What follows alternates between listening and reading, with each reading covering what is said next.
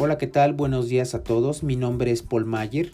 Bienvenidos una vez más a este podcast que tiene como finalidad ayudar a todos aquellos tomadores de decisiones, trabajadores, profesionistas independientes, áreas de recursos humanos, departamentos legales en las empresas o aquellos empresarios micro, pequeño, medianos y grandes que tienen un negocio y que desean tener más luz acerca de lo que impacta a sus trabajadores y sus relaciones laborales así como todas aquellas obligaciones periféricas alrededor de una relación laboral y de sus compañías.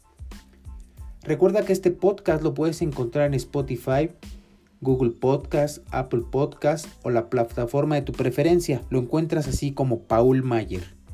El día de hoy vamos a hablar de un tema muy interesante que seguramente vamos a dividir en varios episodios porque es mucha información que es de actualidad para el resto del 2022 y la vamos a tratar de seccionar por áreas.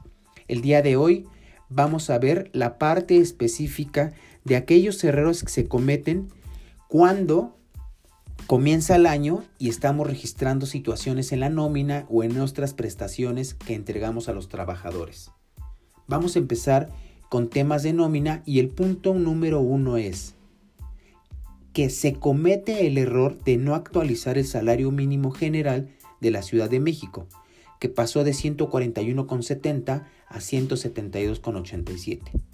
Y el de la zona de frontera norte pasa de 213.39 a 260.34, ambos a partir del 1 de enero del 2022.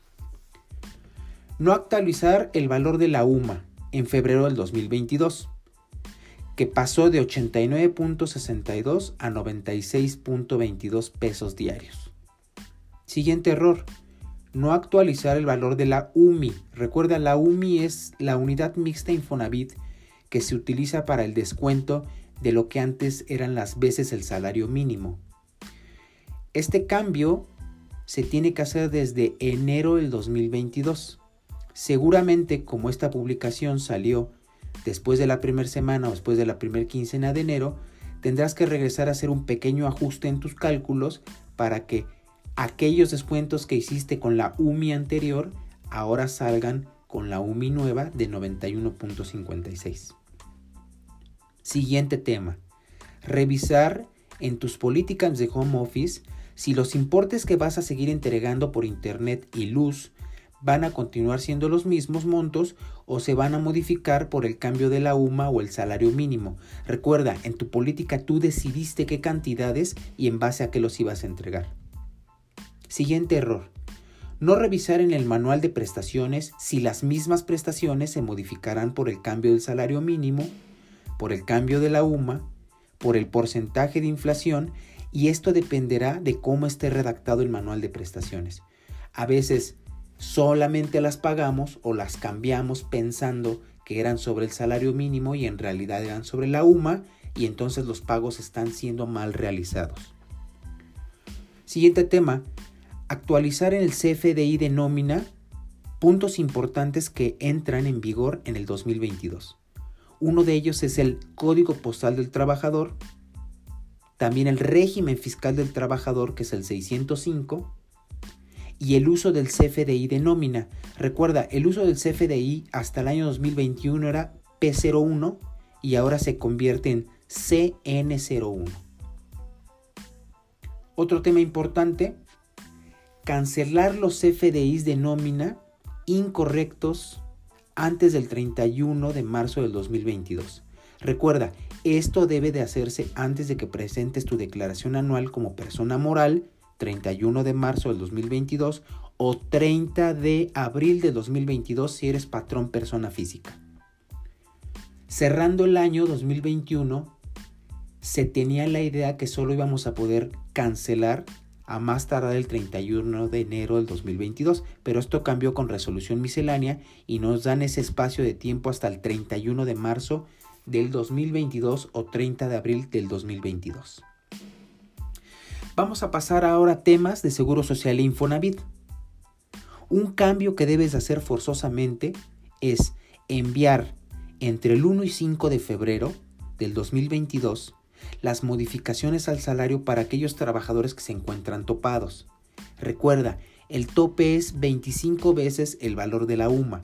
Y como este tope cambia a partir del primero de febrero del 2022, todos aquellos trabajadores que estaban topados ante el IMSS con 2.240.50 pesos diarios de salario base de cotización, ahora tendrás que enviar una modificación a 2.405.50 pesos diarios.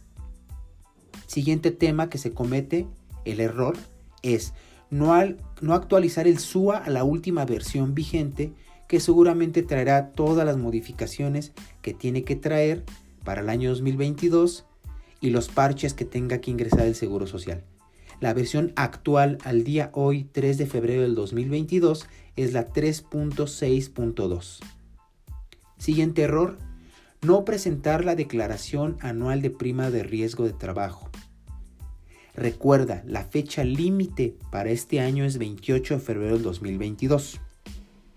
Cae en día lunes.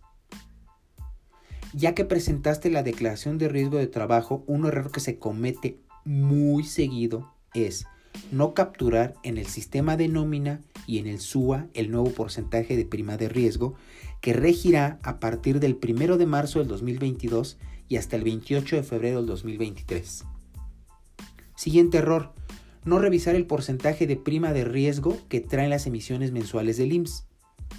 Resulta que yo como patrón presento mi, declaración de riesgo de trabajo en febrero con un porcentaje ese porcentaje voy y lo capturo en la nómina y lo capturo en el SUA.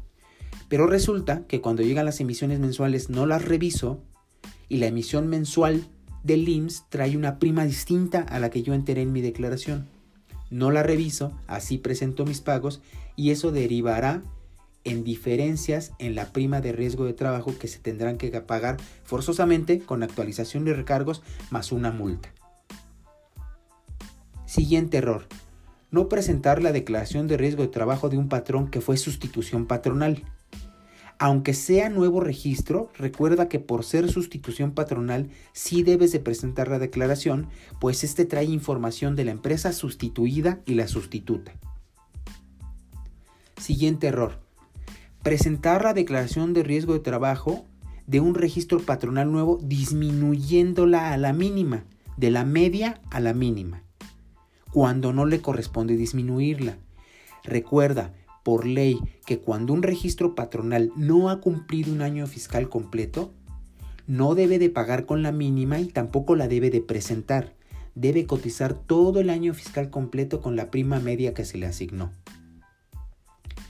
Si fuiste patrón con sustitución patronal, recuerda que la prima de riesgo de trabajo debe de contener tanto los riesgos de trabajo terminados en 2021 de la empresa sustituida como los riesgos de trabajo terminados en 2021 de la empresa sustituta.